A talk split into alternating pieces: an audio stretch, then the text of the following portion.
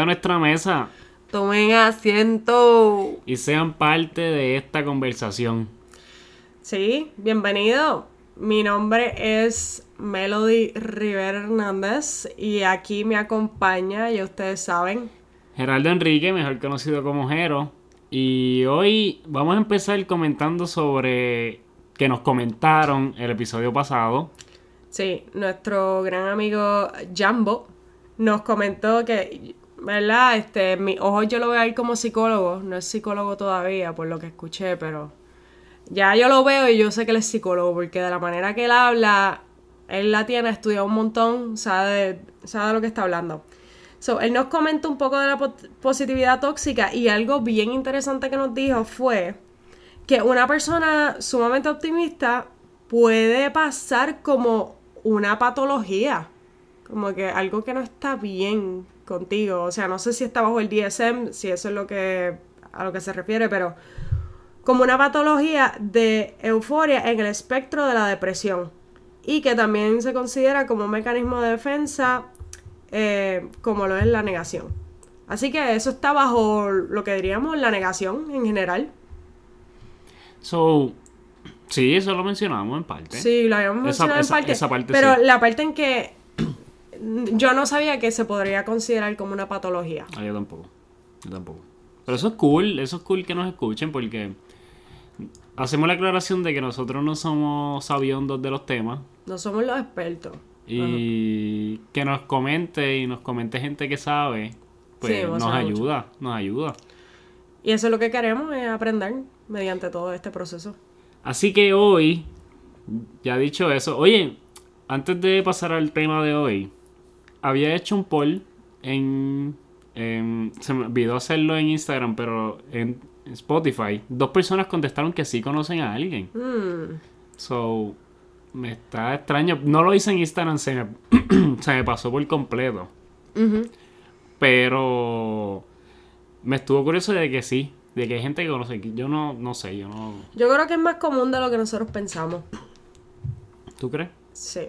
Lo que pasa es que quizás nosotros no hemos eh, Dado con esa dealt- persona. Ajá. Exa- exacto, dado con ese tipo de personas.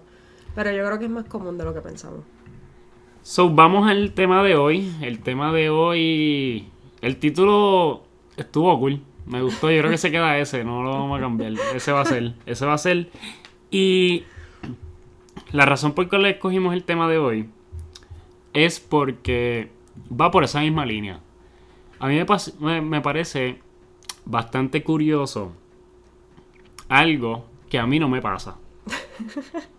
Y es el hecho de que gente pague por ver los pies de otra gente. Y, y esto lo hablamos un día, random. Y yo, pero. Entonces está al lado de esa gente, las, que, las personas que pagan por ver los pies de otras personas. Y está al otro lado de la gente que Vende. vende la foto la de foto de sus pies. Entonces, yo quiero, yo quiero saber un poquito sobre esto. Y específicamente sobre la palabra fetiche. Se. se mayormente lo cuando decimos fetiche hablamos de los pies. Ajá. Pero hay más. Hay más, hay más fetiches. So, eh, es bastante curioso este tema. Porque cuando buscamos, existe, por ejemplo, existe el fetiche de los pies, obviamente. Ese es el primero que sale en todos lados. No importa en qué lista busque, ese es el Es que, primero. es que yo creo que ese es el más común. O bueno, menciona los demás, porque quizás es posible que cambie mi opinión. Está el BDSM, BDSM. que son actividades de dominación y suminación y sadomasoquismo. Eh, este está el voyeurismo, que este es un fetiche en que las personas obtienen placer sexual observando a otras personas mientras se, involucran en actividades sexuales. Ok. Está el exhibicionismo, el cual personas les gusta estar Enseñarlo enseñan- todo. enseñarlo todo en, en lugares públicos o privados. Está el fetiche de prendas de vestir, específicamente. Mm, El taco, el cuero, el látex, ese tipo de cosas. Mm. Está el fetiche por objeto. Y esto no lo había pensado, pero es la manera en que por cierto objeto te causa un placer sexual. o sea, mirar al objeto y ya. Puede ser algún tipo de mueble, puede ser algún tipo de carro. Tú lo ves y tú te sientes... Eh, ok, eso tú viste el carro y te prendiste. Exactamente, exactamente. Eso sí que no lo había escuchado. Yo tampoco. Está el parcialismo, el cual implica una atracción sexual hacia una parte específica del cuerpo, como los senos, las nalgas, las piernas. Eso lo hemos visto. Que hemos visto mucho el... Eh, ah, ¿eres, ¿eres de teta o eres de las nalgas? Pero eso yo nunca lo había visto como un tipo de fetiche como tal, porque eso es un área sexual. A mi entender, el fetiche es algo que tú desarrollas un affinity sexual para algo que realmente no debería ser considerado sexual. Pero es que no, es que si, si nos ponemos técnicos, ni las nalgas ni las tetas son, es como que sí se ha, sí se ha hecho a nivel sociedad como algo eh, sexual, pero en su esencia no lo son. Ok, yo escucho una teoría hace tiempo y no sé cuán real sea porque nunca la he confirmado, pero pero he escuchado bastante, por ejemplo, como que los hombres que se fijan en las mujeres en las nalgas y en, la, y en los senos, eh, tiene que ver mucho con su capacidad de procrear. Que es como que, pues, si esas áreas son más grandes, pues significa que hay más oportunidad para, pues, brindarle comida a los hijos o darle leche. Que en verdad yo no, En realidad yo no sé cuán esta relación, cuán, o sea, el tamaño de eso esté relacionado a poder procrear. Y yo creo que en cuestión como que de las nalgas y caderas y eso, es que pues mientras tienes caderas más anchas, pues significa que puedes cargar un hijo más fácil, o sea, fácilmente. Así que... ¿Esa es la teoría? Sí. Está la teoría de eso entre, la, entre los senos y las nalgas, o sea, y las caderas como tal eso me hace un poco de sentido, que, que sí se fije en eso por esa razón. So, no sé. Si yo personalmente, yo no sé si yo consideraría eso como un fetiche. Pero está en la lista. Está en la lista. Eh, y el último es el más raro de todo.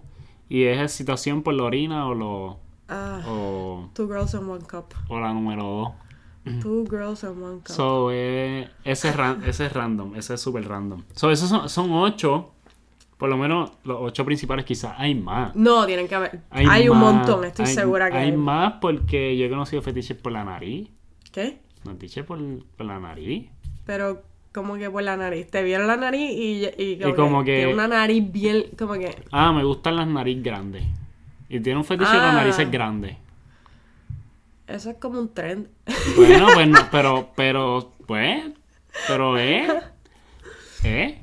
Ok. ¿Has escuchado de otro, otro más que no No, no, no, no, ese no, ese. Pero yo creo que se cae en el parcialismo. En el parcialismo, ¿verdad? Que es una parte del cuerpo. Sí, y eso no es técnicamente considerada como algo sexual. Me está raro que el fetiche de los pies está aparte de el parcialismo. Del parcialismo. Tendría que caer bajo el parcialismo. pero no, pero no. El fetiche de los pies es una cosa es que yo creo que como es el más común. Y el otro, los otros están en otro lado. Yo digo que el fetiche de los pies es lo más común. Eh, definitivamente. So, ya dicho los tipos de fetiche, ¿cómo se desarrollan?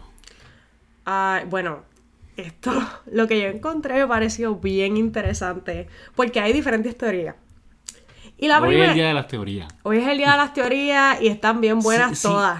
Así que siéntense a escuchar esto. Pero, sí, sí, deal porque hay muchas teorías. Bueno, lo voy a decir ahora. Lo voy a decir ahora, lo voy a decir ahora. Sí, bueno. Hay muchas teorías porque realmente no se sabe cómo es que se desarrolla el fetiche. Así que todo esto es una teoría, una hipótesis eh, basado en los diferentes estudios que ha hecho diferentes psicólogos a través del tiempo. Y usan estas teorías o investigaciones para poder tratar de explicar. Así que vas a escuchar diferente y ustedes me dicen cuál, cuál, le hace más sentido. Exactamente, cuál de esas le hace más sentido. La primera me voló la mente. Porque hay algunos psicólogos que Yo dicen... la primera y ya, bye. Yo la escuché y yo, no puede ser. Sí, sí, ajá. me sentí igual. Ok, algunos psicólogos sugieren que estos fetiches se pueden desarrollar durante experiencias tempranas en la vida de uno. Eh, sea relacionado con algún objeto o alguna situación que pasó cuando tú eres bien joven. Y uno de los ejemplos es que, ponle, un niño puede desarrollar este fetiche por los pies específicamente si su mamá solía acariciarle los pies cuando era un bebé. Pero es que yo me pongo a pensar en eso y yo digo, pero es que yo no me acuerdo de cuando yo era bebé si mi mamá me acariciaba los pies. Ahí es que está lo difícil que es saber de dónde surgen. Es que no puedes estar ahí cada vez que un bebé nace. ¿Cuántas veces le acarician Ajá, los pies a tu hijo? Después... Hay experimentos que son bien difíciles de hacer, como ese. Y el fetichismo de los pies, estoy generalizando porque esto no estoy segura, pero yo pienso, o la mayoría de las personas que he conocido con fetichismo de los pies son hombres. Eso, sí, Oye, o eso lo me que lo dijiste escucho- cuando estábamos hablando del tema fuera de... Ajá. Así que Para escogerlo. nada más las mamás le acarician los pies a los nenes, no a las nenas. Eh, eh, y es curioso porque es como tú dices, es verdad. Usualmente se ve. Usualmente se ve que quien vende los ve fotos de los pies es mujeres. Son mujeres, exactamente. So, no sé. Ajá. Así que esta primera a mí como que no me hizo mucho... Es teoría, son teorías. Son teorías, dado, es teoría, pero me pareció interesante que esa fuera, de- fuera una. La segunda es que sugiere que, ¿verdad? Eh, Esto va más o menos bajo lo mismo que yo había explicado arriba, que se desarrolla como resultado de asociar una experiencia, eh, ¿verdad? Temprana con un objeto o situación particular, pero esto se refiere más a una experiencia sexual temprana, no una experiencia común y corriente. Por ejemplo, si tu primera experiencia sexual fue mientras estabas con una persona que tenía mm, taco, es posible que tú desarrolles un fetiche por los tacos en el futuro. Y eso me tiene más sentido. De que por le, tuviste una primera experiencia, no primera, pero hayas tenido una experiencia sexual bastante joven en la que la muchacha se puso taco y te fue bien y la pasaste bien. Pues quizás es posible que asocie esa buena experiencia con los tacos. So, te quedaste jugueado con los tacos. Te quedaste jugueado con los tacos. Así que bien, quieres ver a otras muchachas con diferentes tacos, diferentes muchachas en diferentes tacos. Así que esa, esa a mí me tiene, o sea, me hace sentido. Otra, y esta tiene algo par de sentido para mí también, es que los fetiches pueden desarrollarse como una manera de manejar la ansiedad o el estrés. Por ejemplo, cuando sien- quieres des- eh, desarrollar algún tipo de alivio, encontrar algún tipo de alivio, o sea, con la ansiedad o el estrés que ya mencioné, pues hay personas que tienden a enfocar su atención con algún objeto o alguna situación en particular. Y en ese, en eso ahí diría yo, pues de mi manera de, man- de manejar el, el estrés es yendo al gym. Entonces tú desarrolles algún tipo de, de fantasía o, o querer experimentar algo con el gym o pesa o lo que sea, una persona vestida en ropa de gym. Es posible. Así, es posible. sí. así que esas, esas, esas últimas dos sí me tienen sentido. Esa primera es la que me voló la cabeza. Y en verdad, pues esa no, no, no se la doy. Una de las otras cosas que hay que recordar es que una persona que tenga fetiches no quiere decir que pasó por un evento traumático. Eh, sea una experiencia sexual temprana o sea alguna otra experiencia que haya tenido. Quizás sí, pero no se encajona en que fue eso específicamente. No se, no se correlaciona usualmente. Eh, En realidad los fetiches... O sea, hay muchas personas, la gran mayoría de las personas que sí tienen fetiches no es porque tuvieran alguna experiencia traumática creciendo. Así que no realmente no se, lo- no se le debería correlacionar a ambas. Mucha gente tiende a pensar que sí, ah, como que tuvieron una experiencia traumática con los pies o le pasó algo y desarrolló ese tipo de fetiche, así que eso no se debe conectar. Una de las cosas que me pareció bastante interesante eh, es las partes del cerebro que están relacionadas a los fetiches. Y hay diferentes estudios que tratan de explicar qué partes del cerebro están directamente conectadas a los fetiches. En resumen, en conclusión, lo que se encontró fue que hay muchas partes del cerebro que están relacionadas a los fetiches.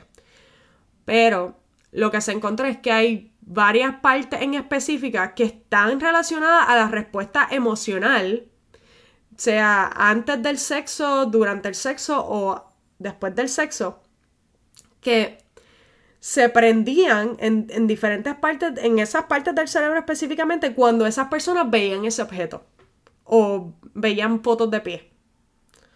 Y esto es lo que estoy explicando de que, por ejemplo, en el estudio publicado en la revista de Journal of Sexual Medicine, encontraron que las personas que tenían un fetiche por los pies mostraban esa mayor actividad en las áreas eh, cerebrales que sí están involucradas con la percepción sensorial y el procesamiento emocional después de ver las imágenes de los pies en comparación con personas que no tienen un fetiche por los pies.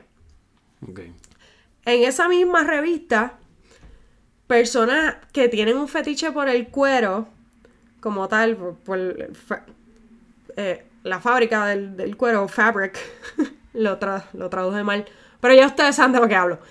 Eh, mostraron, esas personas que tenían ese fetiche, mostraron una mayor actividad en las áreas del cerebro que están asociadas con la anticipación del placer y la recompensa cuando se le mostraban simplemente imágenes. No es ni siquiera que le están mostrando. Sí, una correa. Una. De, cuero. Están ahí. Son imágenes. Y eso, eso solamente ya hacía que se le prendieran diferentes. se, veía un tipo de estimulación en el cerebro. Se veía ese tipo de estimulación o, respuesta. Encontraban respuestas más altas comparadas con los controles que eran personas que no tenían ese fetiche. Y eso me estuvo bastante interesada y hay diferentes partes. Ustedes saben que pues mencioné la percepción sensorial y la percepción sensorial es algo que lo encuentras mayormente en, la corteza somatosensorial y la corteza visual del cerebro. El procesamiento emocional es algo que usualmente hecho por la amígdala y el hipotálamo. Estas dos partes del cerebro forman un papel bien importante en lo que es eh, procesar las emociones relacionadas con la excitación sexual. Y en cuestión a las partes del cerebro específicamente de la anticipación del placer y la recompensa, eso se le debe mayormente a, pues, a diferentes partes del cerebro, sea, el núcleo cumbens, la corteza prefrontal y la corteza cingulada, anterior específicamente, que sí se relacionan con la anticipación del placer y pues lo que viene después de esto. Y, y estas partes que acabo de mencionar son bien importantes en lo que es la respuesta sexual como tal. Y en lo que es la formación de asociaciones entre estímulo y la excitación sexual. Así que es en realidad un componente bien grande de diferentes áreas cerebrales que se prenden dependiendo el... No sé si es dependiendo el fetiche. ¿Verdad? Esa es otra. Sí, qué tipo si, si hay diferentes fetiches que hacen que se prendan diferentes tipos de, partes en el cerebro, se estimulen mucho más. Eso no lo sé, eso no lo busqué. Pero me pareció bastante interesante que en realidad no, todavía no se le puede asociar específicamente a alguna parte del cerebro. Voy a decirte varios, voy a mencionar ahora varios datos históricos en relación a los fetiches y la primera es que el término fetiche se originó en el siglo XVIII en Europa y se utilizaba originalmente para describir objetos de culto religioso de algunas tribus africanas. Se creían que tenían poderes sobrenaturales. Hmm. Al día de hoy se amplió bastante y es como que bastante común relacionarlo con cosas eróticas o sexualmente estimulantes. Pero me parece curioso que esto se ha ido documentando, a pesar de que hay mucha teoría científica, pero a través de la historia se ha ido documentando. Mm, mucho antes. Cómo, por ejemplo, en Grecia, en la antigua Grecia, se consideraba que los zapatos de mujer eran eróticos. Ajá. Mientras que en Japón, los hombres que tenían una atracción hacia los, a los pies se conocía como ashikoki. So, Tiene- tenían un nombre. nombre y todo. Sí, tenían un nombre. Así que Tien- esto sí se lleva documentando hace mucho tiempo.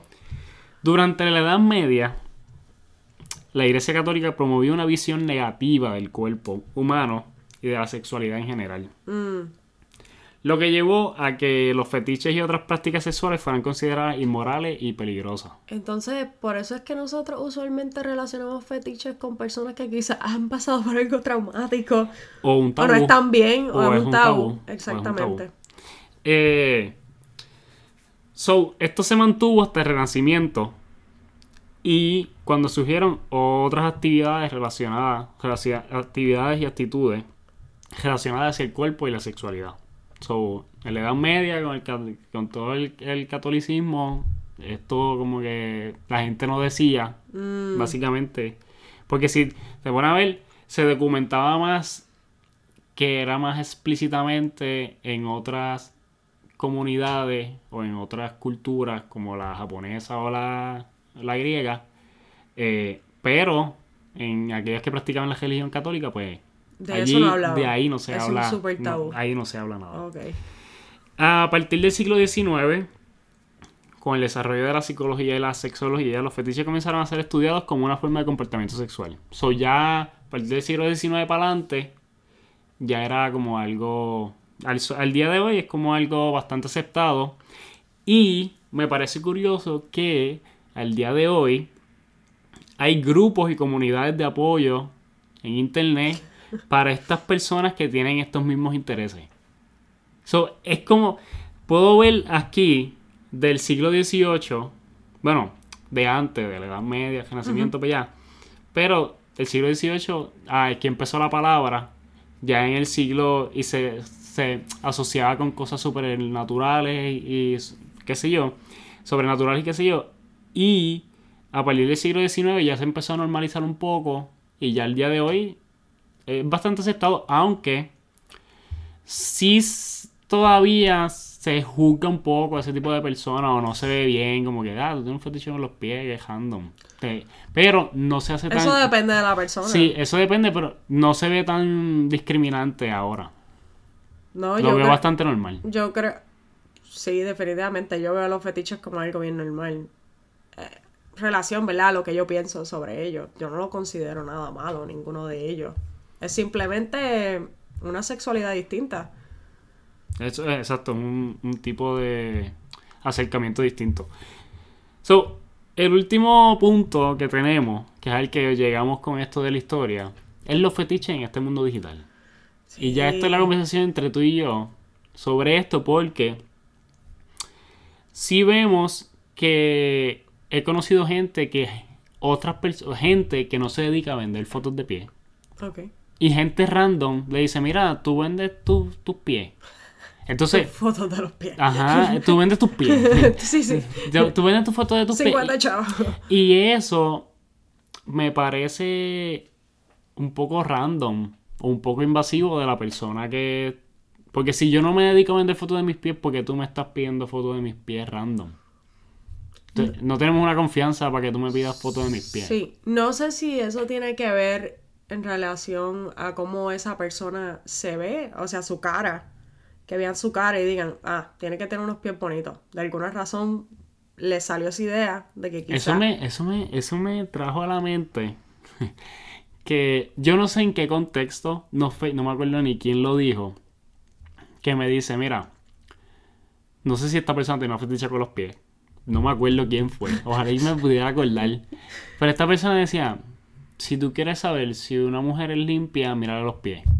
Pero eso lo dice mucha gente. Sí, pero yo no me acuerdo quién me lo dijo a mí, porque no es que lo no lo he escuchado mucho. Yo lo escuché de una persona, pero no me acuerdo quién fue esa persona.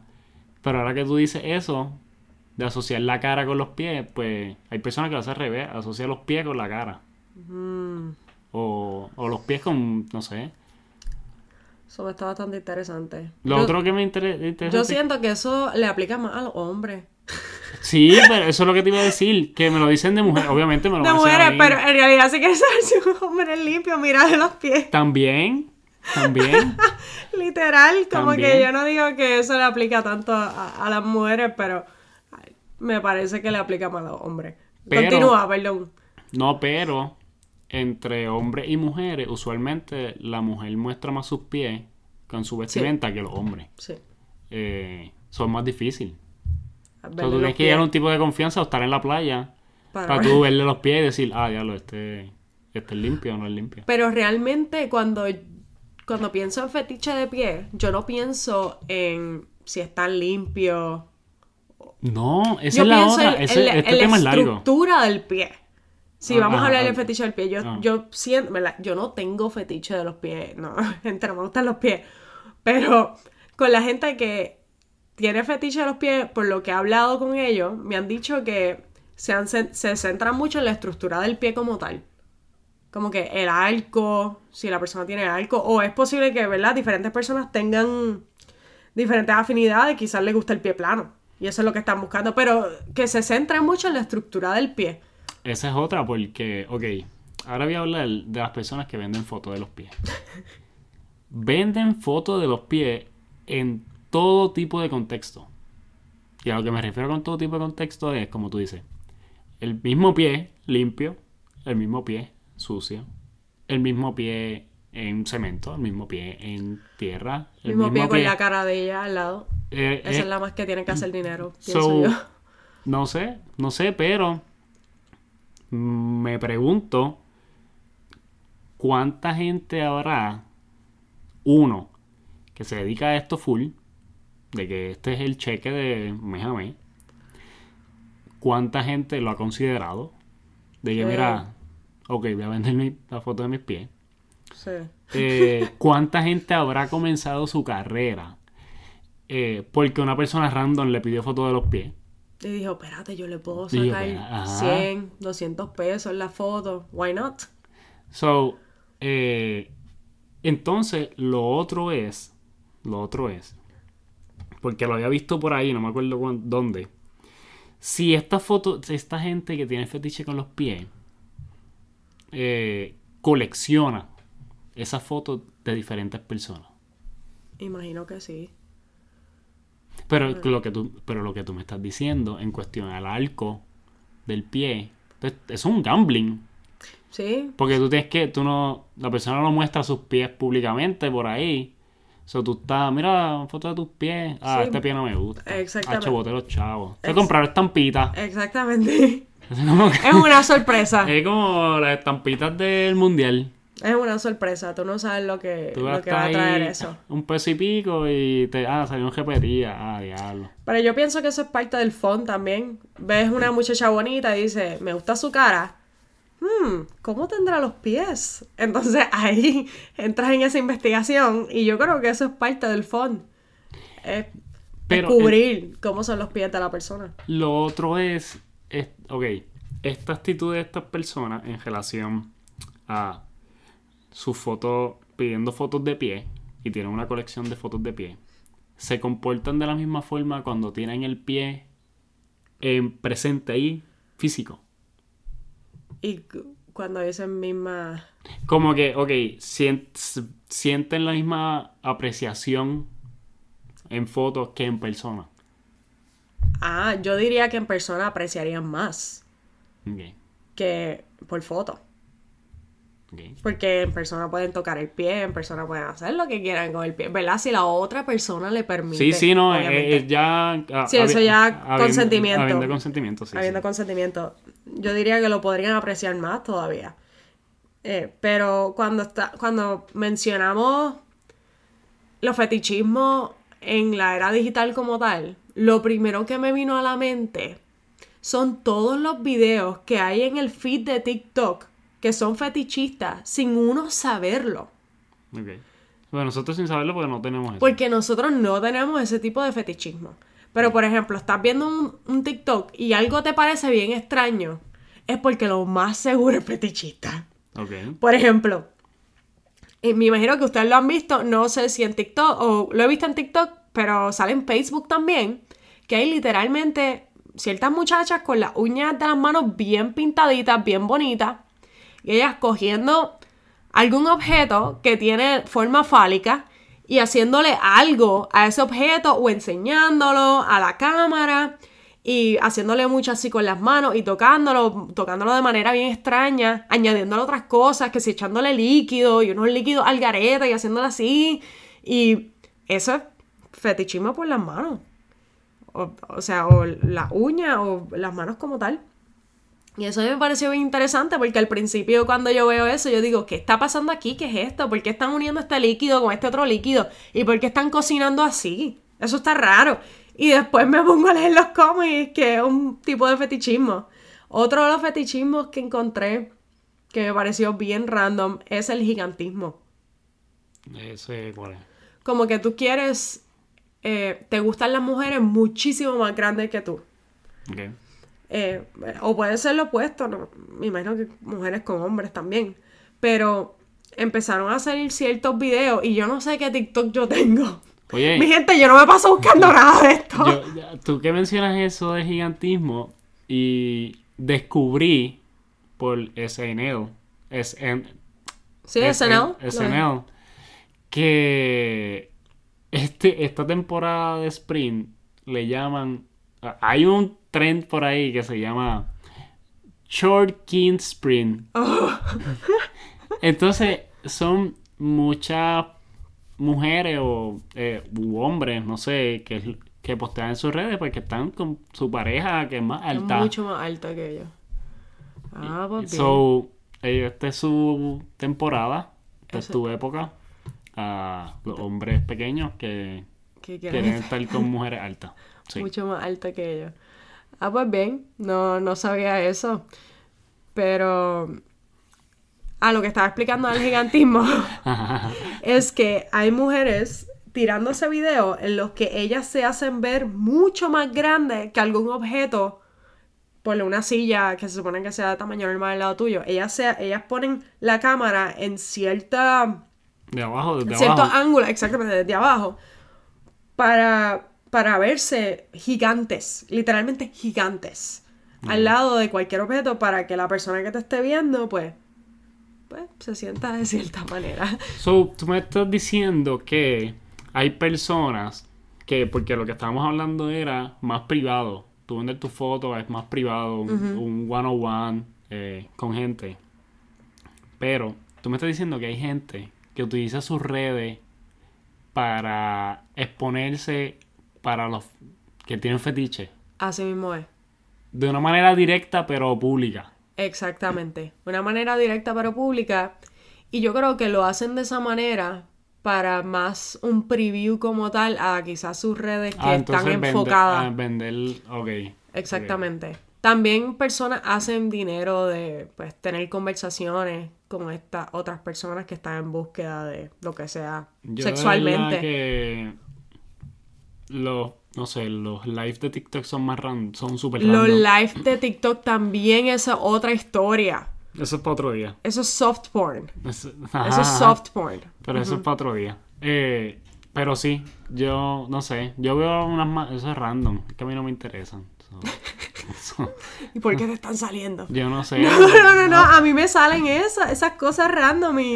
y No, me- salen cosas random. ¿Te acuerdas del nenito ese que estaba ahí con el papá pidiendo, el papá pidiendo chavos para el nene que estaba en la cama? Random. y el nene estaba de lo más bien. Y el nene, Se quería Ese ir brincando a correr por él. ese live estuvo como por cuatro o cinco días, una semana. El nene ahí, Supuestamente estuvo mucho más tiempo. random. Y me imagino que le pudo sacar par de dinero a esos live. Yo no sé. Porque una de las cosas que estaba pensando, y, y de esto no sé, es que cómo las personas en los live de TikTok le sacan dinero. Yo no sé, yo no sé. Le sacan dinero a, a los lives como tal, si aceptan donaciones o, o no sé cómo tal. Bueno, pero eso es otra tangente. Sí, eso es otra gente. so, ya hasta aquí, yo pienso que el tema, creo que el poll de eh, esta semana va a ser si en algún momento has considerado vender fotos de tus pies. Que ese, ese va a ser, ese va a ser, ese va a ser, Ese es el poll. ese va a ser. Hmm. Yo, una de las preguntas que yo tenía es que, es que esta, esto es una pregunta que requiere mucho hablar. Pero si me quieren enviar un DM o se lo envían a mesa al DM, estaría cool. Si han conocido personas con diferentes fetiches y que pueden mencionar sobre ese fetiche, o si ustedes mismos tienen algún tipo de fetiche y nos quieren comentar sobre eso, bienvenido sea. A mí me interesa un montón escuchar la historia Pues, de ustedes. Podemos decir los anónimos. Sí, sí, definitivamente podemos decir nombre- lo que ustedes quieran, de verdad. Eh, de verdad, me, gustaría escuchar personalmente de, de la gente, de cómo ustedes se sienten. So, nos pueden seguir en Instagram como Mesa sobre la Tema. Nos pueden dar reviews en, en Spotify, en Apple Podcast. Y personalmente me pueden seguir en Jero Escribe en Instagram, TikTok, Facebook, don- donde sea. Bueno, a mí me pueden seguir en Instagram como melo underscore PR y en Twitter me pueden conseguir como melodice7. So, nos vemos el próximo miércoles que es- se va a hacer el capítulo 10 el próximo miércoles. Llevamos más de dos meses ya haciendo esto Sí. y nada, nos vemos. Gracias por escucharnos una vez más.